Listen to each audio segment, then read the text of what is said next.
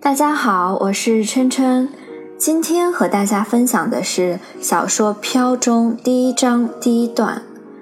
这一段中主要描写的是女主人公斯嘉丽的外貌特征。通过解读这一段的内容，大家可以从中积累一些描写外貌的词汇。所以，当我们下次夸赞女生的美貌的时候，就不会只剩下干巴巴的 beautiful 了。那么，首先我会把这一段给大家朗读一遍，然后分析文中大家可能不熟悉的单词，着重聚焦和外貌相关的表达。Scarlett O'Hara was not beautiful, but men seldom realized it when caught by her charm, as the Tarleton twins were. In her face were too sharply blended the delicate features of her mother, a coast aristocrat of French descent, and the heavy ones of her florid Irish father. But it was an arresting face, pointed of chin, square of jaw. Her eyes were pale green, without a touch of hazel, starred with bristly black lashes and slightly tilted at the ends. Above them, her thick black brows slanted upward, cutting a startling oblique line in her magnolia white skin. That skin, so prized by southern women, and so carefully guarded with bonnets, veils, and mittens against hot Georgia suns. 下面呢，我们来分析一下这一段中涉及外貌的描写。 首先，嗯，我们从中可以学习到五个和外貌有关的词语，它们和外貌的总体特征有关。这五个词是 beautiful、charm、delicate、heavy 和 arresting。第一个词呢，大家都比较熟悉，beautiful 是美丽的意思。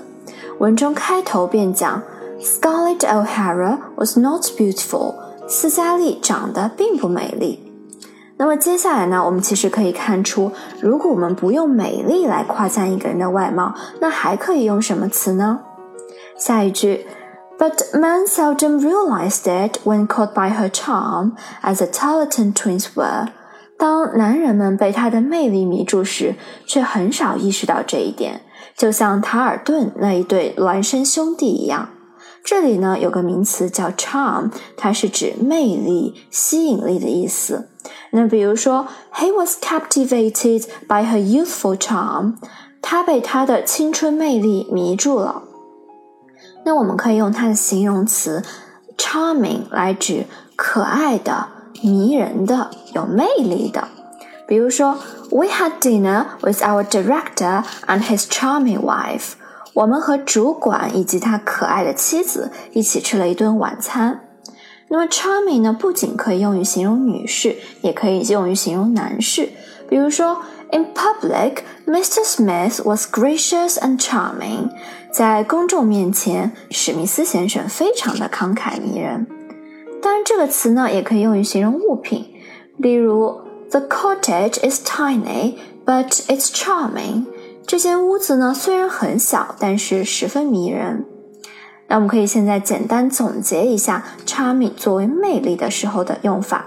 它既可以形容人，也可以形容物。在形容人的时候呢，男士、女士都是适用的。那么回归到我们的文本，下一句话呢，其实呢就是把斯嘉丽的魅力稍微具体化了一些。In her face were too sharply blended the delicate features of her mother, a coast aristocrat of French descent, and the heavy ones of her florid Irish father. 她的脸上鲜明地融合了两种特征：娇柔源于母亲，一位来自海滨的法国后裔；豪爽来自父亲，一位面色红润的爱尔兰人。 这里呢，我们其实可以学到两个和外貌相关的词，一个是 delicate，另外一个是 heavy。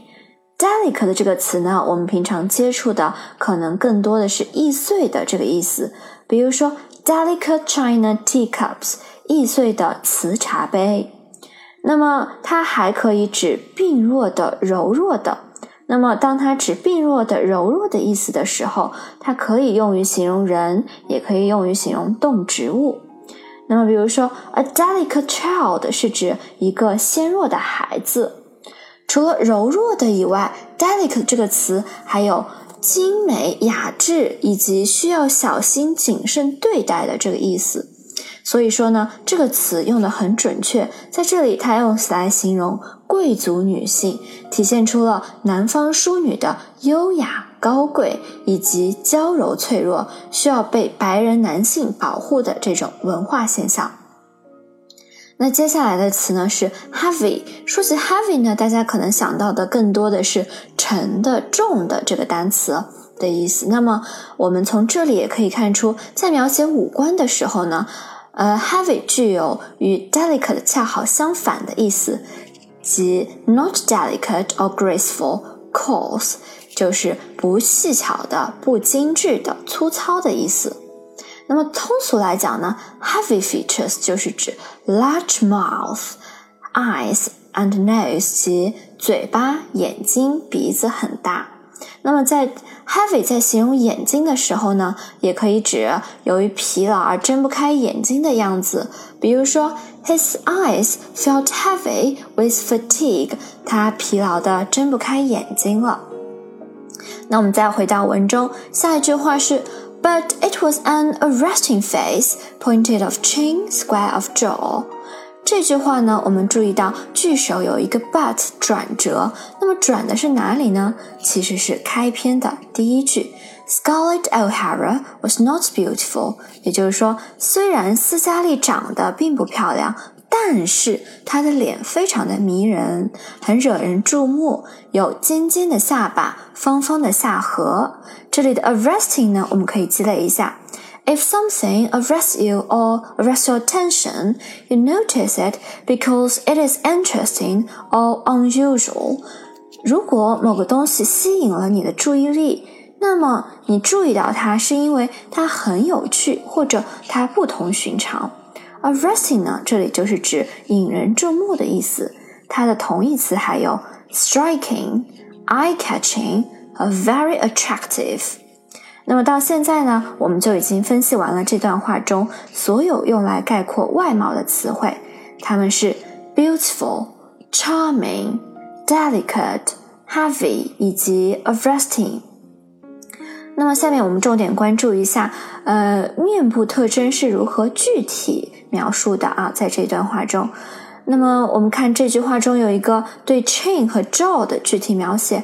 Pointed of chin 呢是指尖尖的下巴，square of jaw 是指方方的下颌。那么接下来这句话呢是和描写眼睛有关的。Her eyes were pale green without a touch of hazel, starred with bristly black lashes and slightly tilted at the ends。 那么黄建仁老师是这样翻译这句话的：淡绿色双眸，不杂一茶褐。眼稍微翘，乌黑的睫毛浓密挺直。这句话对眼睛的描写呢，先从颜色入手。Pale green 是指淡绿色，hazel 呢，除了大家熟悉的榛子的意思之外，还有棕红色和棕绿色的意思，常用来指人的眼睛。那么 a touch of 的意思是一点点。所以呢，这句话在颜色方面呢，特别强调了斯嘉丽的眼睛是纯的淡绿色，没有掺杂一点点棕绿色。下面我们来看对睫毛的描写，bristly，b r i s t l y，是指毛发坚硬。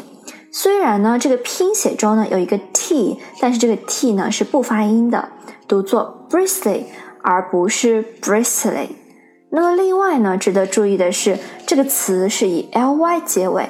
那么这个词虽然是以 ly 结尾，但是它的词性并不是副词，而是形容词啊，是指毛发或者叶子坚硬。那么给大家一个例句来体会一下它的用法 ：The bristly hair in your moustache prickles my skin, itching a bit。你的胡子扎着我了，还有点痒。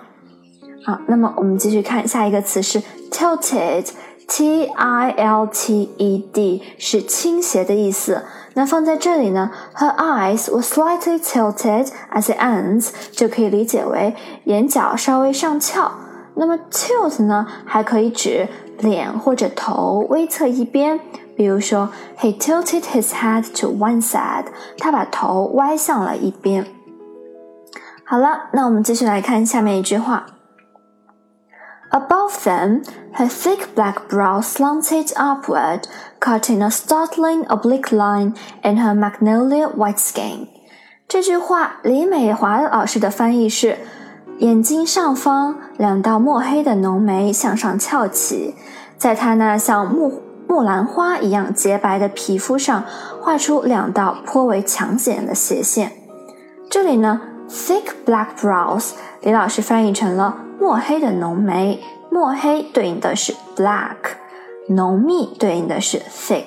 那么，如果叫大家来翻译这个词组啊，墨黑的浓眉，大家可能会有翻译成 black thick brows。那嗯，这呢，就从从这里呢可以看出，呃，英语中的这个形容词有多个形容词并列的时候呢，它是有一定顺序的。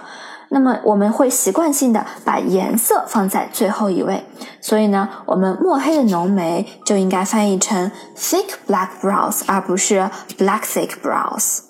那么描写完眉毛之后呢，作者又顺带提了一下女主人公的皮肤，用木兰花般白净来称赞她的皮肤。这里用的词是 magnolia white，可以理解为浅白色。That skin, so prized by southern women and so carefully guarded with bonnets, veils, and mittens against hot Georgia suns，南方的太太小姐们都非常珍视这种皮肤啊，这种肤色。她们总是戴着帽子，呃，围着面纱，露着。啊，戴着露长指的手套，小心地呵护着自己的皮肤，以免让佐治亚州炎热的太阳光晒黑自己。那么最后这一小句中呢，没有和我们外貌相关的词汇，但是呢，也有一些词大家可能不太认识，比如说 bonnet bonnet 这个词呢是指女帽或者童帽，常指那种。呃，在下巴下面可以系一个结的帽子啊。那么 veil 呢是指面纱，mittens 是指手套。那么说起手套，大家可能更嗯更为熟悉的是 gloves 这个词。那么 gloves 跟 mittens 有什么区别呢？就在于。